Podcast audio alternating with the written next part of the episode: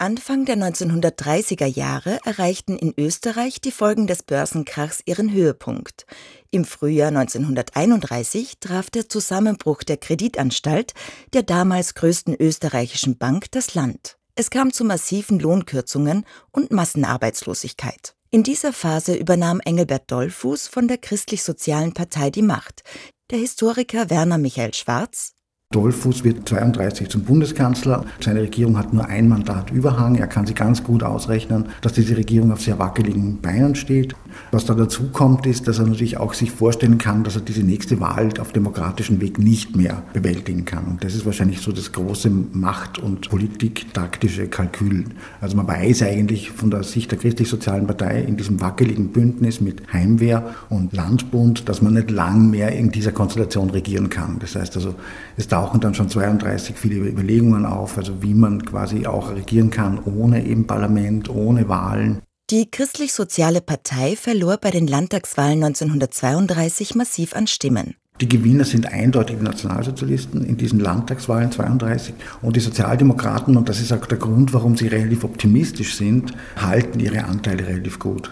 Die Sozialdemokraten, zwischen Kompromissbereitschaft und politischem Kalkül, hofften weiterhin durch demokratische Wahlen wieder in die Regierung zu kommen. Die Sozialdemokratie ist natürlich, wie soll man sagen, einerseits äh, optimistisch, dass sie auf dem klassischen Weg auch, wie soll man sagen, der, des, des Wählens und des Parlamentarismus an die Macht kommen kann, was sie eigentlich, worauf sie hinarbeitet.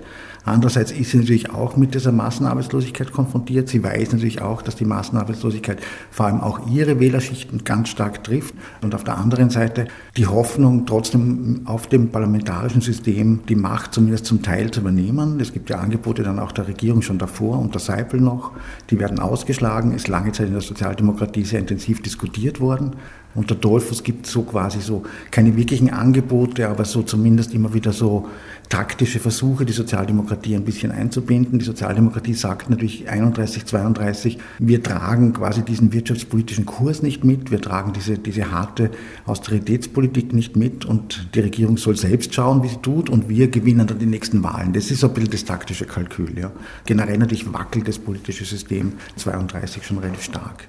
Der Historiker Bernhard Hachleitner die Sozialdemokratie war mit über 40 Prozent der Stimmen die stärkste Partei im Nationalrat. Die Christlich-Sozialen waren zweitstärkste. Die Nationalsozialisten waren noch nicht vertreten im Parlament. Und der Nationalrat hat ja, nachdem Dollfuß Bundeskanzler geworden ist, seine vorzeitige Auflösung und Neuwahlen beschlossen. Also Dollfuß hat man eigentlich als Übergangskanzler betrachtet. Allerdings hat der Nationalrat keinen Termin für die Neuwahlen festgesetzt jetzt und ab Herbst haben dann die christlich-sozialen diese Terminfestsetzung verhindert. Eine zunehmende Demokratiemüdigkeit in der Ersten Republik wurde vor allem von jenen behauptet, die die Demokratie abschaffen wollten.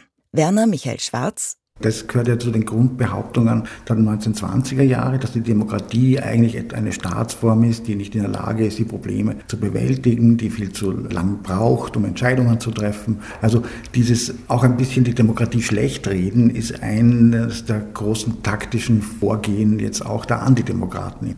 Wie sehr die Demokratie in den frühen 30er Jahren noch fundiert war in der Bevölkerung, ist nicht ganz so leicht zu sagen. Ja.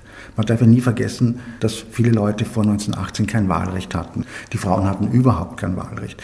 Und auch im Alltag hat es schon eine große, ein großes Moment der Befreiung gehabt. Ja. Das, das habsburgerische Regime oder war relativ bigott und relativ disziplinierend und obrigkeitsstaatlich. Also da gibt es schon einen großen Schwung von Freiheit. Ja. Und ich glaube nicht, dass die Leute das wahrscheinlich schon in den frühen 30er Jahren alles vergessen haben. Aber es gibt natürlich natürlich diese Wirtschaftslage, die natürlich die Menschen vor große Probleme stellen. Ja.